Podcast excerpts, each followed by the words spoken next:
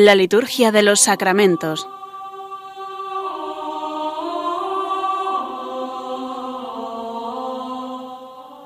Con el Padre Juan Manuel Sierra.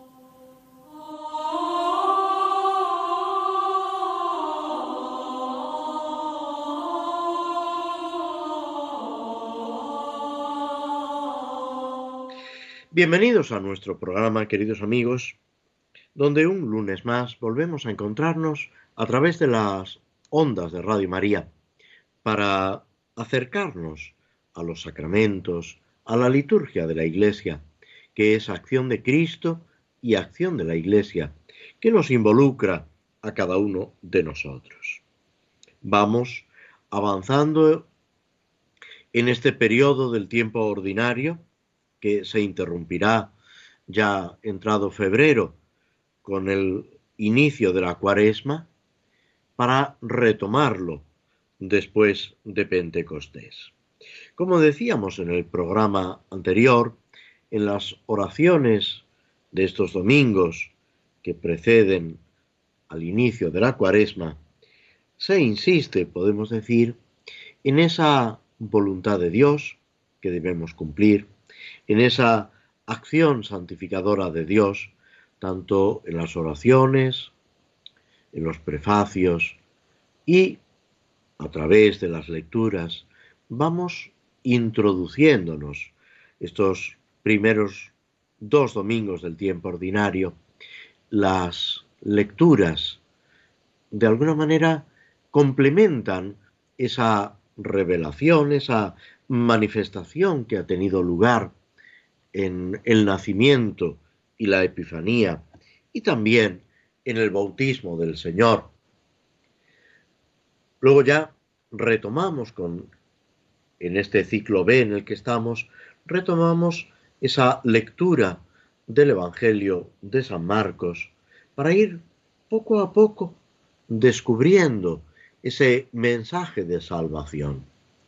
El Evangelio de San Marcos, que es, podemos decir, el más sencillo en su redacción, pero de una gran antigüedad, que según la tradición recoge principalmente la predicación de San Pedro, esa enseñanza que nos, nos, está transmitiendo la vida, lo que Jesús ha hecho y lo que Jesús ha dicho, para que también nosotros, como dirá San Lucas, conozcamos ese fundamento de aquello que creemos.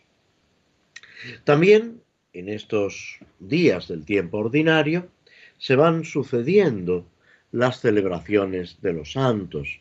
Ahora haremos referencia, breve referencia a ello. Pero hay otro acontecimiento que debemos señalar y es este octavario o esta semana de oración por la unidad de los cristianos. Del 18 al 25 de enero, la Iglesia nos propone esta intención para la oración, para la reflexión y también, en la medida de lo posible, para nuestras acciones. Cumplir lo que Jesús le pide a los apóstoles, a los discípulos, en el contexto de la última cena, pero que no queda, como podéis comprender, circunscrito a ese momento, que todos sean uno, que vivamos esa unión entre los cristianos, teniendo presente esa unidad de Cristo con el Padre y con el Espíritu Santo, y esa unión con cada uno de nosotros. El ecumenismo, el buscar esa unión de los cristianos, no es una cuestión de pactos, de negociaciones. Sí que tiene que haber un auténtico diálogo con sinceridad, exponiendo lo que cada uno ve, siendo conscientes de ese depósito sagrado y ese depósito, digamos, que no se puede tergiversar de la revelación, de la enseñanza de Cristo, de esa tradición que la Iglesia mantiene, pero al mismo tiempo escuchando, explicando con sinceridad de corazón, con auténtica bondad e intentando siempre acoger a nuestros hermanos. Como se ha dicho, es más lo que nos une que lo que nos separa.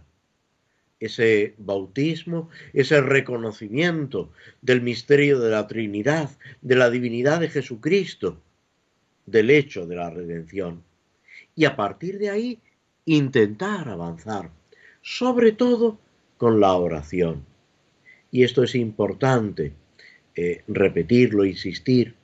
La unidad no va a venir por nuestros esfuerzos, que deben ser lo, más posible, es verdad, pero es una acción de Dios.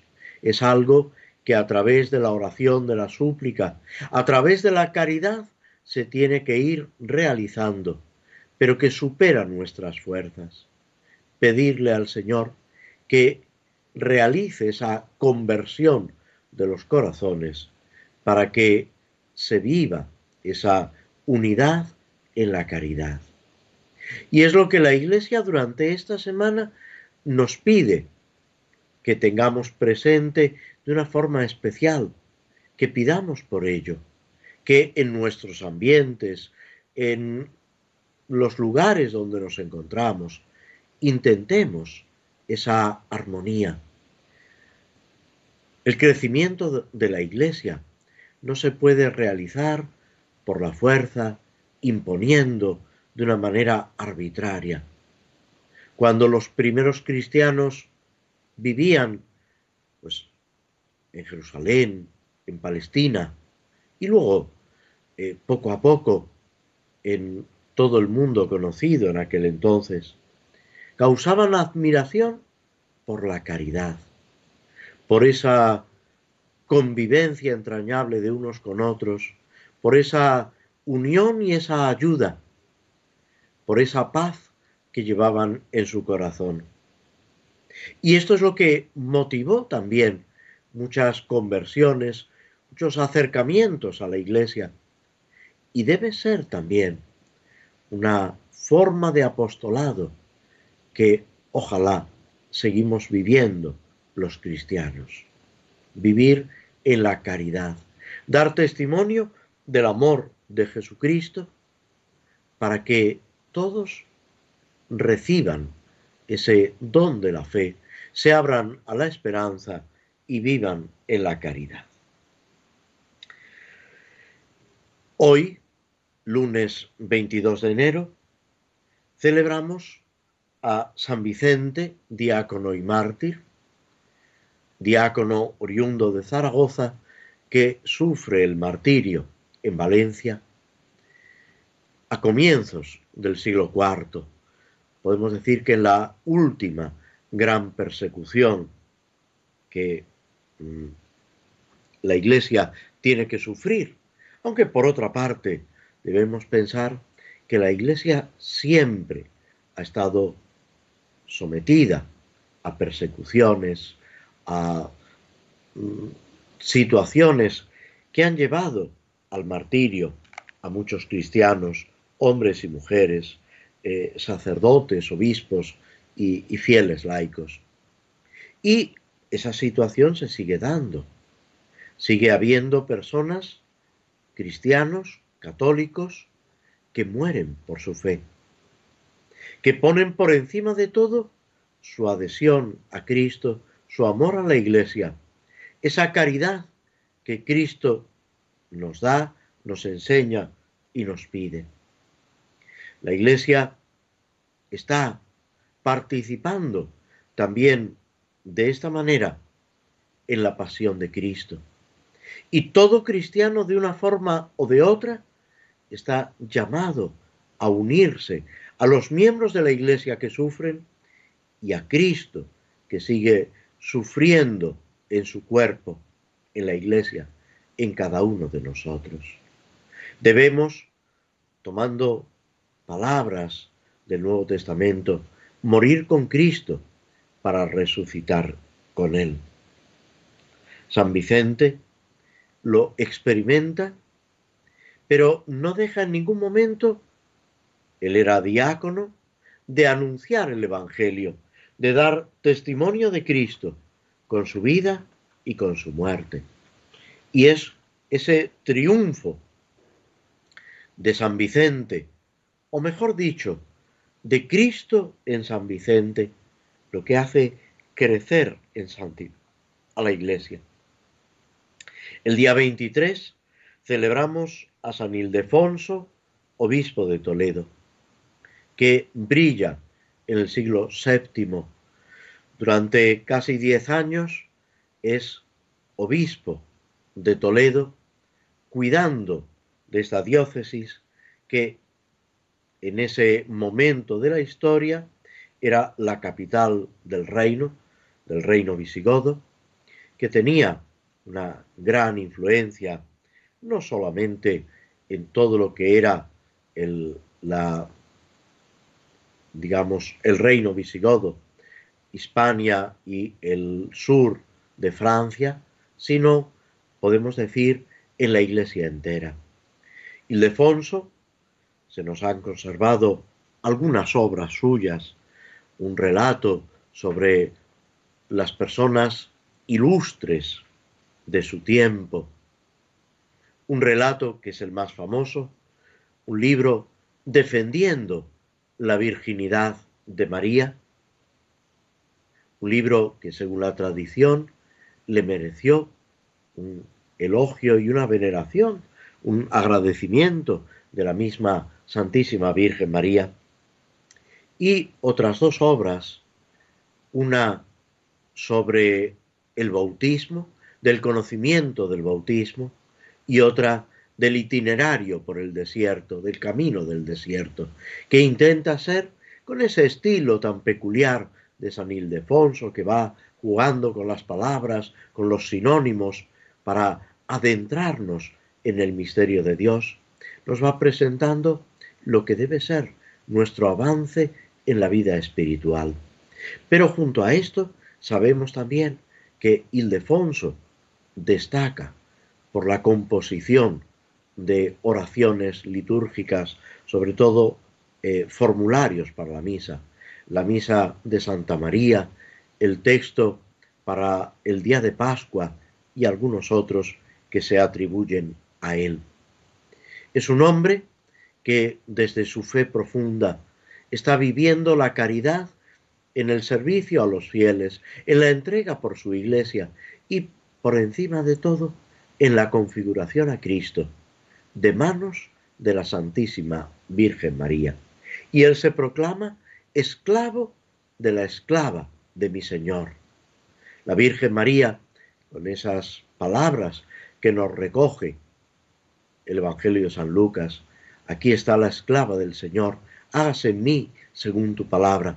Pues San Ildefonso nos presenta esa esclavitud mariana, ese vivir esa total dependencia, total sumisión a la Virgen María para ser auténticamente libres, que es lo que también Jesús dice en el Evangelio, en esas discusiones con los fariseos. Solo el Hijo del Hombre os dará la verdadera libertad. El día 24 celebramos como memoria a San Francisco de Sales, obispo y doctor de la Iglesia.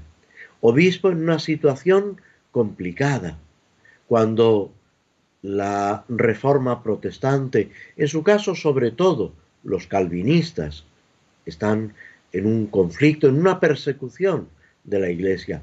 Y San Francisco de Sales destaca, sobre todo, por su caridad, por su dulzura, por su entrega a los fieles para conducirlos a la verdad de Cristo, no imponiéndose por la fuerza, por la violencia, sino dando testimonio de ese amor de Cristo y enseñando de una forma incansable el Evangelio, la doctrina de la Iglesia. Es con Santa Juana Francisca Chantal el fundador de las religiosas de la visitación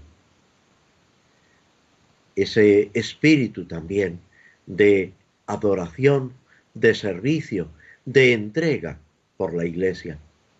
y en sus obras, Tratado sobre el Amor de Dios, la Introducción a la Vida Devota, nos está enseñando también esa primacía de Dios en nuestra vida y esa importancia de vivir aquello que somos, cada uno según la propia vocación, en la sencillez de cada día, pero con una auténtica entrega de amor al Señor.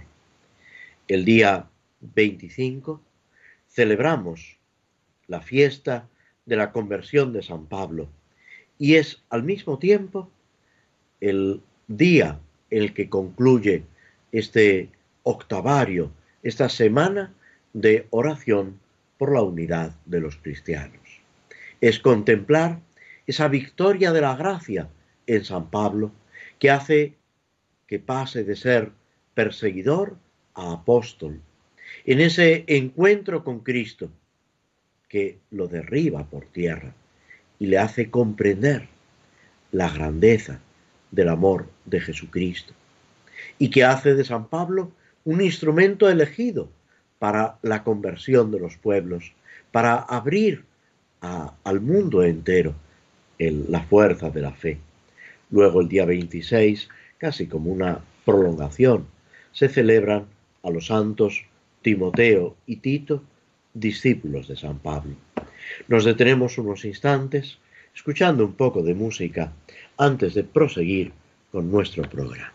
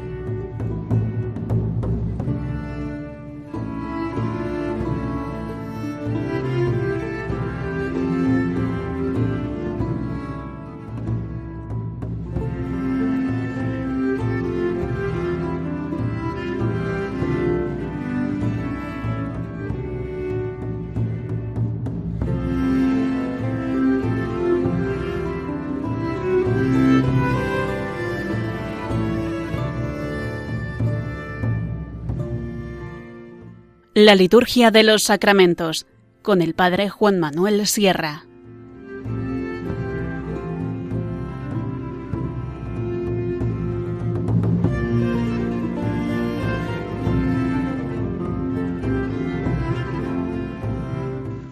En nuestro comentario a las misas y oraciones por diversas necesidades en el misal romano vamos siguiendo lógicamente el misal romano de España, con la traducción para España, hemos llegado al formulario de misa número 29 por el progreso de los pueblos.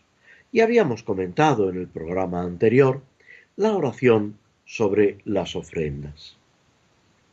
Sigue esas antífonas de comunión que, como bien sabéis, no se realizan, no se rezan cuando hay un canto de comunión. Pero, como pasa muchas veces en los días de diario en nuestras parroquias, si no hay canto de comunión, se debe rezar la antífona de comunión que acompaña la comunión de los fieles.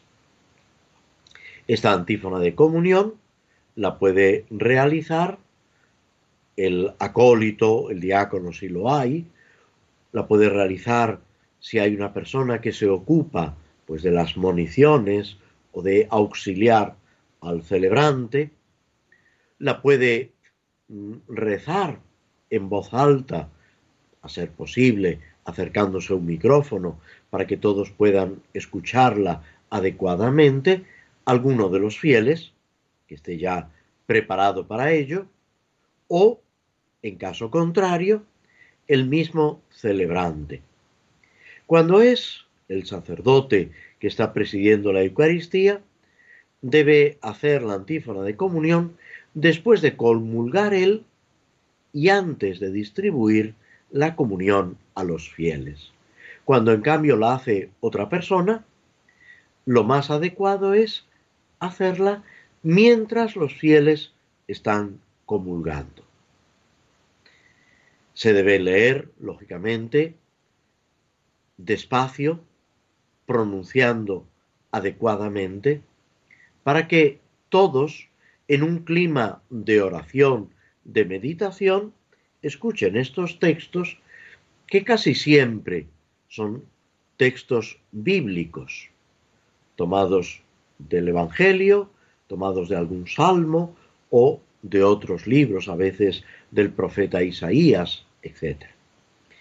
En la misa que ahora nos ocupa, en el formulario número 29, por el progreso de los pueblos, se nos ofrecen dos antífonas, la primera inspirada en el Salmo 103 y la segunda en el capítulo 11, versículo 9 del Evangelio de San Lucas.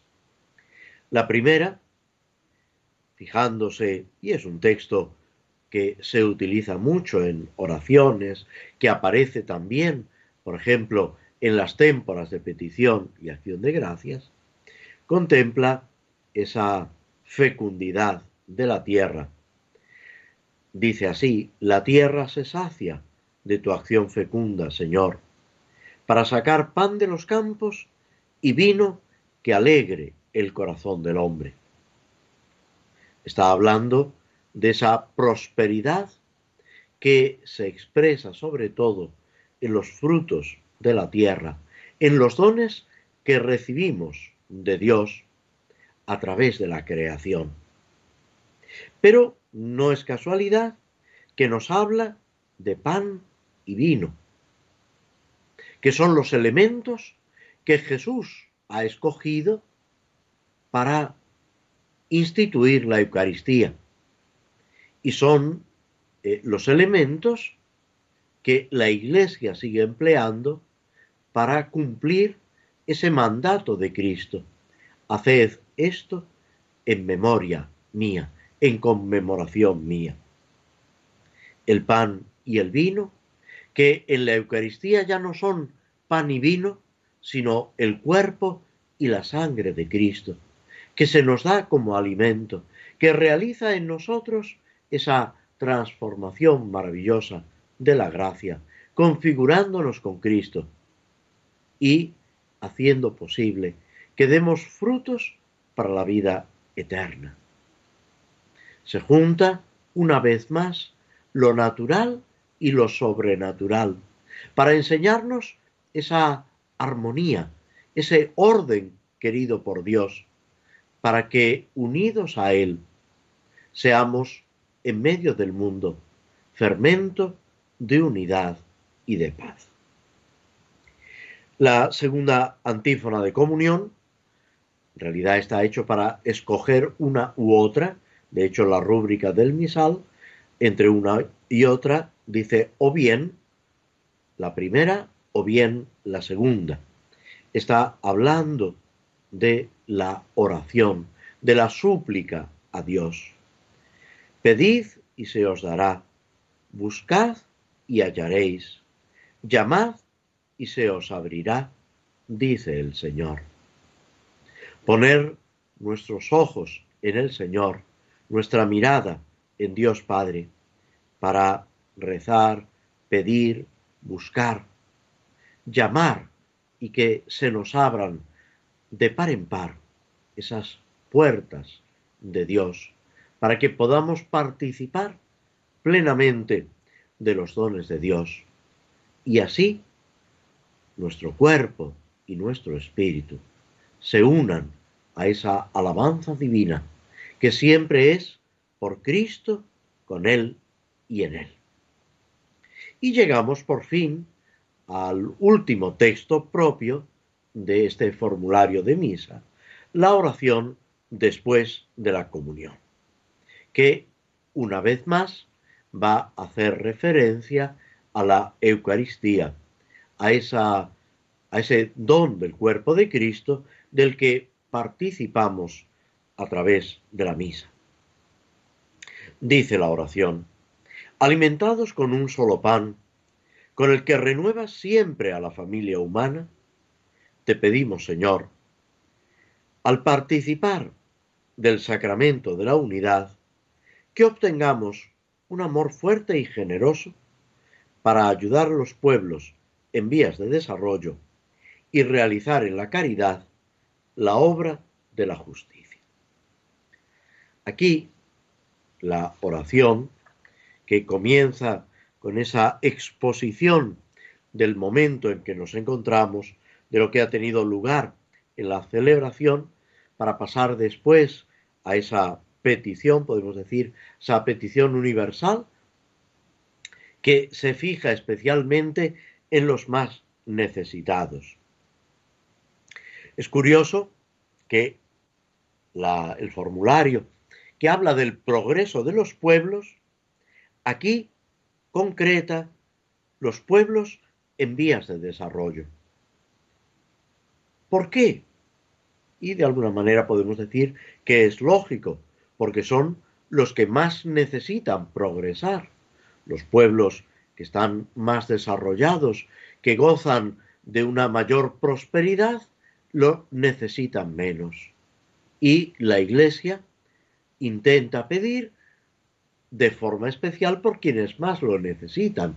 Lo mismo que nosotros, en el ejercicio de nuestra caridad, debemos atender especialmente a los más necesitados. ¿Qué es lo que hace el mismo Jesús en su vida? Lo vemos recogido en el Evangelio. A los pobres, a los enfermos, a los despreciados, es a los que atiende Jesús con una especial solicitud. Es verdad que trata con caridad a todos los que se acercan a Él y que incluso cuando corrige, cuando recrimina, cuando echa en cara, lo hace con absoluta caridad y buscando el bien de los que están frente a Él y del mundo entero. Pero todo esto alimentados con el pan de la Eucaristía, que es lo que renueva a la familia humana, ese alimento del cuerpo de Cristo esa configuración con Cristo. En el contexto de la última cena, le dirá Jesús a sus discípulos, sin mí no podéis hacer nada. Esa imagen que Jesús utiliza, emplea, de la vid y los sarmientos. Como los sarmientos no pueden dar fruto si no permanecen unidos a la vid, así tenéis que permanecer unidos. Y es precisamente en la Eucaristía donde se realiza mejor esa unión, esa transformación, para que también nosotros seamos Cristo en medio del mundo. Y desde esa unión profunda con Cristo podemos pedirle, dirá Jesús, donde hay dos o más reunidos, allí estoy yo en medio de ellos. Nada que pidáis en mi nombre, el Padre dejará de atenderlo, de recibir esa petición. Y aquí volvemos a lo que se decía en la antífona de comunión. Pedid y se os dará, pero nuestras peticiones arraigadas firmemente en Cristo y en la caridad de Cristo. Es también significativo la apelación que se da, ¿cómo se llama a este sacramento, a la Eucaristía? Sacramento de la unidad. Al participar del sacramento de la unidad, es una idea que aparece ya en uno de los primeros libros posteriores al Nuevo Testamento que se ha conservado, la Didaje, que habla precisamente de que así como el trigo disperso en los montes forma una unidad en el pan, así los cristianos, unidos en la Eucaristía, vinculados en el cuerpo de Cristo, tienen que formar una unidad. Por eso, esa denominación como sacramento de la unidad. Y en estos días de oración por la unidad de los cristianos, recordar que esa unidad se debe dar en la Eucaristía y en la Eucaristía pedirle al Señor que seamos uno, aunque hasta que no lleguemos a esa unidad no podremos participar todos juntos del sacrificio del cuerpo y de la sangre de Cristo. Luego se pide, o se pide también, un amor fuerte y generoso. Podríamos decir, la caridad. Vivir en la caridad. Esa caridad que se dirige en primer lugar a Dios y no digamos en segundo lugar, porque no es algo sucesivo, sino simultáneo, pero eh, también Jesús emplea ese término, en segundo lugar,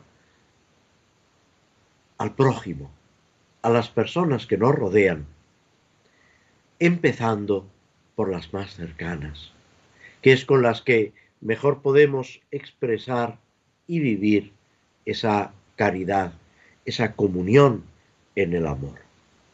Y así, volvemos a decir, ayudar a los pueblos en vías de desarrollo y realizar la caridad y la justicia. Una y otra. La justicia sin caridad no puede llegar a conseguir esa, ese progreso, ese avance que anhelamos. Y la caridad, por otra parte, exige la, la justicia. No puede haber una caridad sin auténtica justicia, porque sería una caridad falsa, sería meras palabras, sería una imagen que está deformando lo que es, lo que debe ser la auténtica caridad. Y aquí recordaros e invitaros a que leáis en el capítulo 13 de la primera carta a los Corintios ese himno de la caridad que nos ofrece el apóstol San Pablo. Esa descripción de cómo debe ser el amor cristiano con los ojos puestos en Jesucristo y disfrutando por encima de todo de su presencia.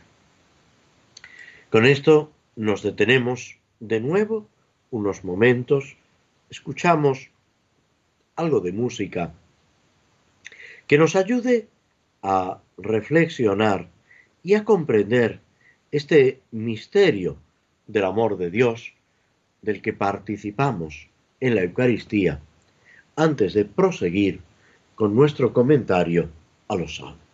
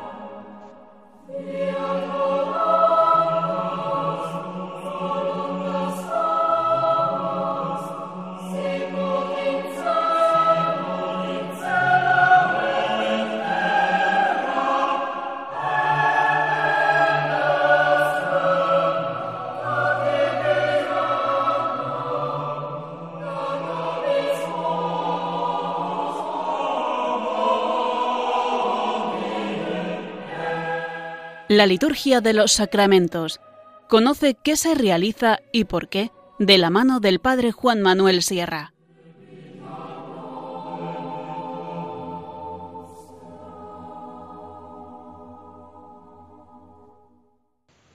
Estábamos ocupándonos en el programa anterior del Salmo 59, 60, conforme a la numeración hebrea.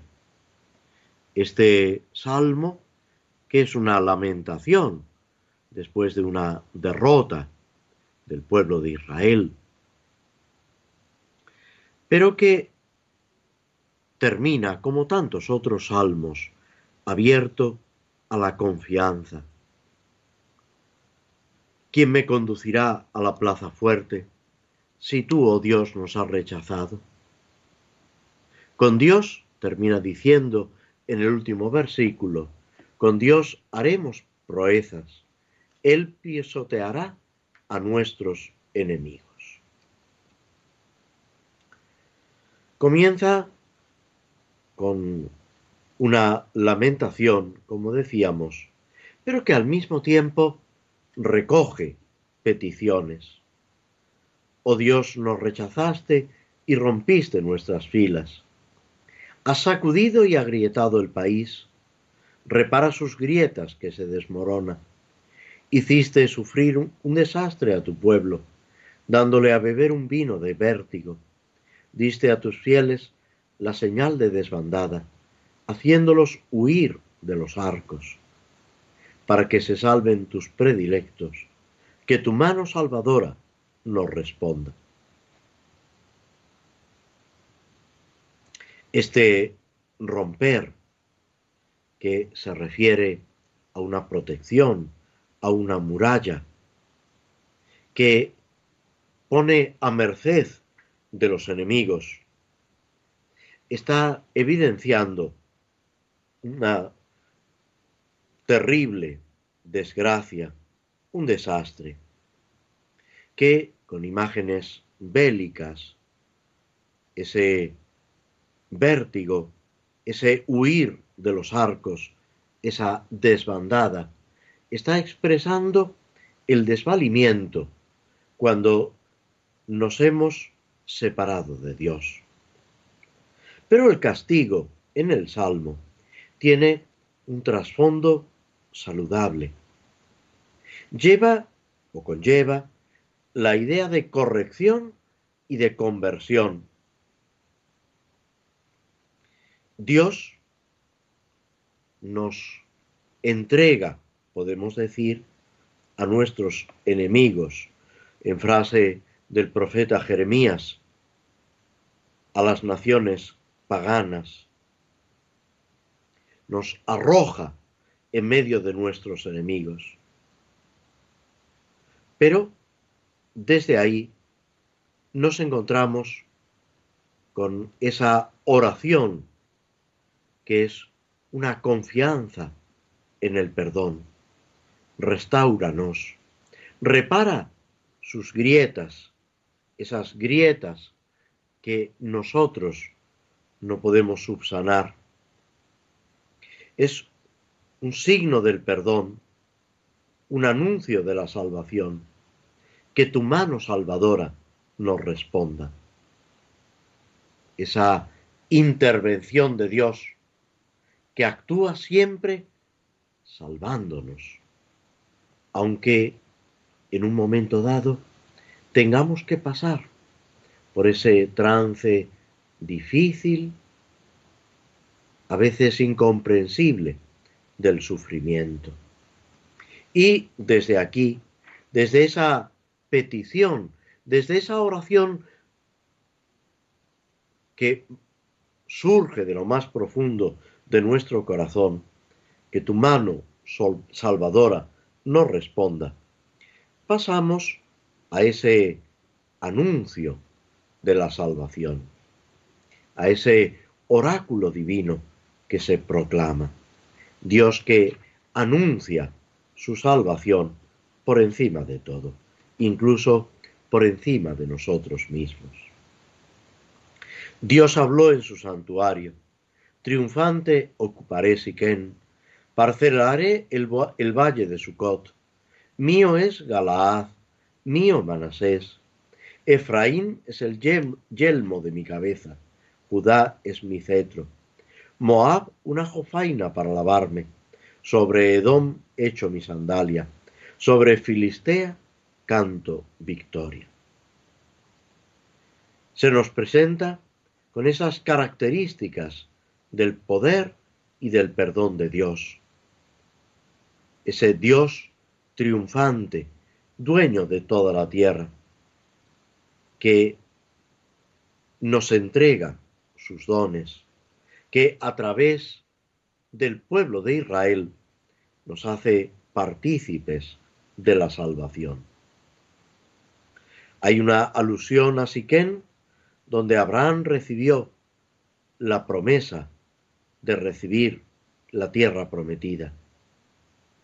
Galad, donde se estableció parte de la tribu de Manasés, Efraín, o reino del norte.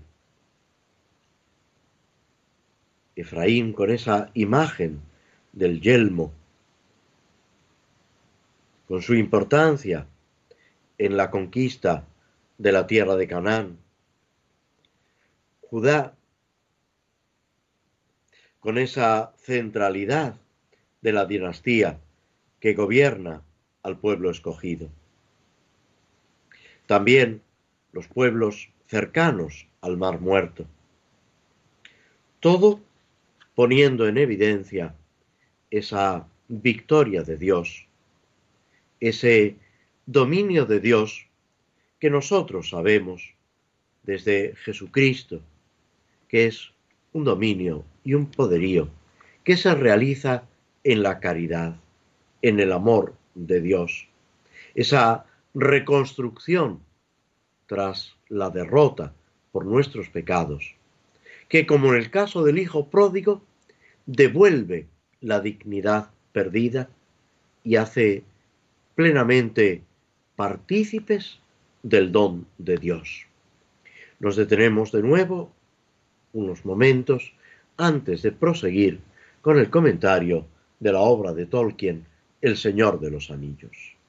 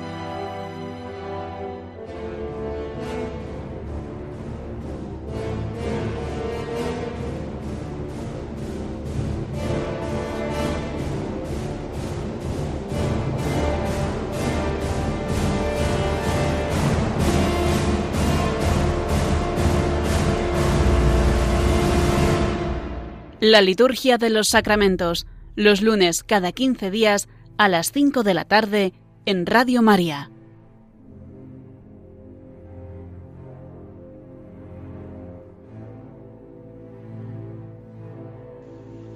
En nuestro comentario, en el ir siguiendo esta narración, esta novela, podemos decir, aunque su tema sea eh, fantástico, de Tolkien, El Señor de los Anillos, habíamos dejado a Frodo que como portador del anillo tiene que asumir la responsabilidad de decidir qué camino han de tomar.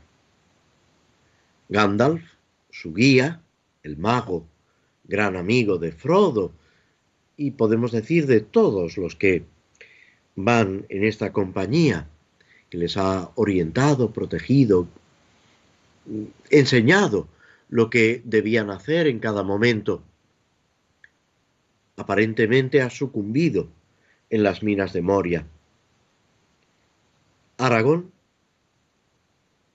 ha intentado ocupar su puesto guiando a la compañía, han atravesado ese reino de los elfos de Lothlorien, recibiendo la ayuda de los elfos, sobre todo de, de los reyes de Celeborn y Galadriel,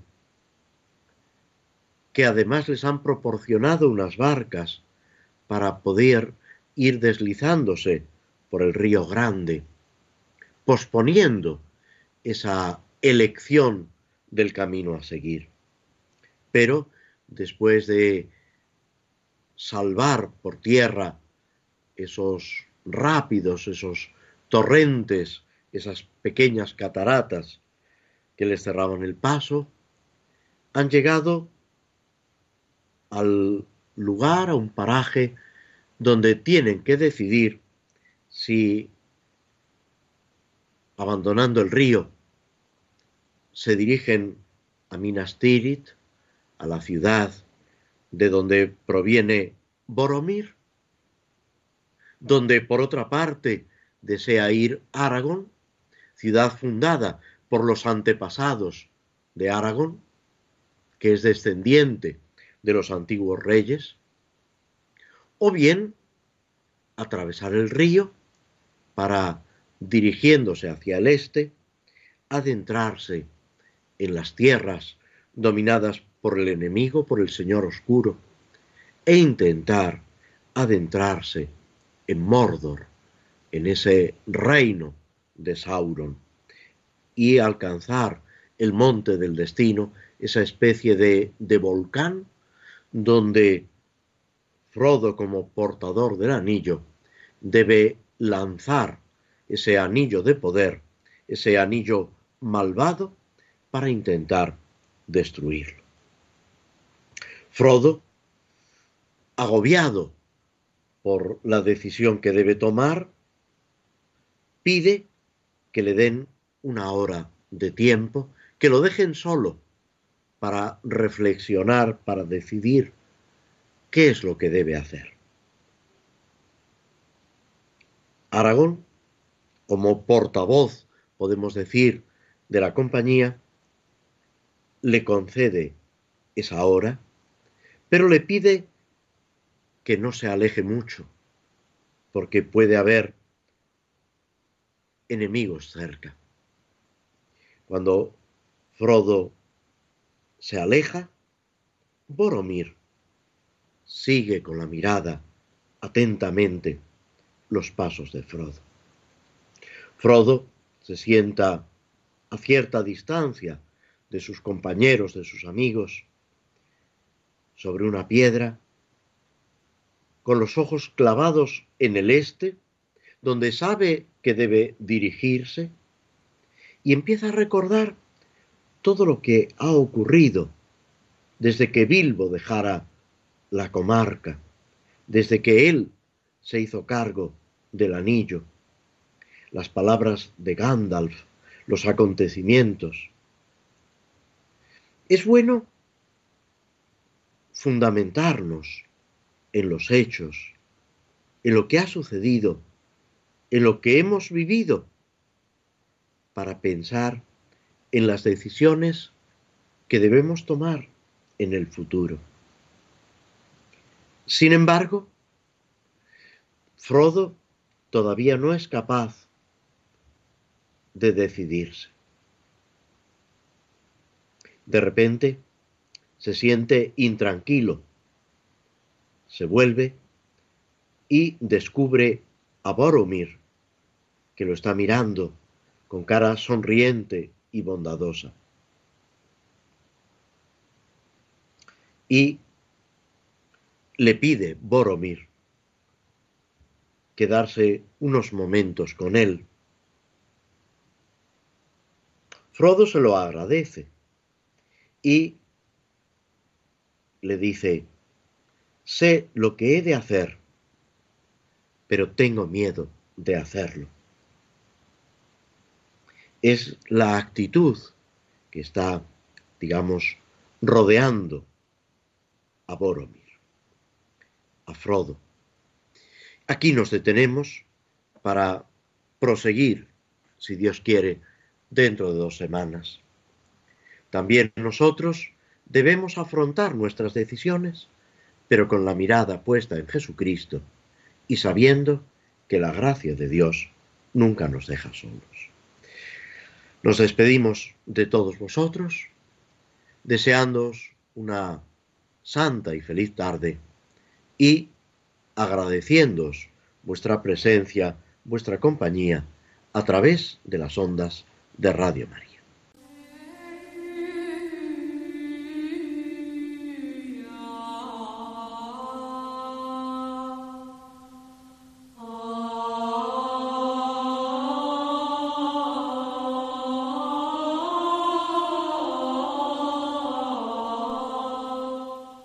Así concluye en Radio María la Liturgia de los Sacramentos, un espacio dirigido por el Padre Juan Manuel Sierra.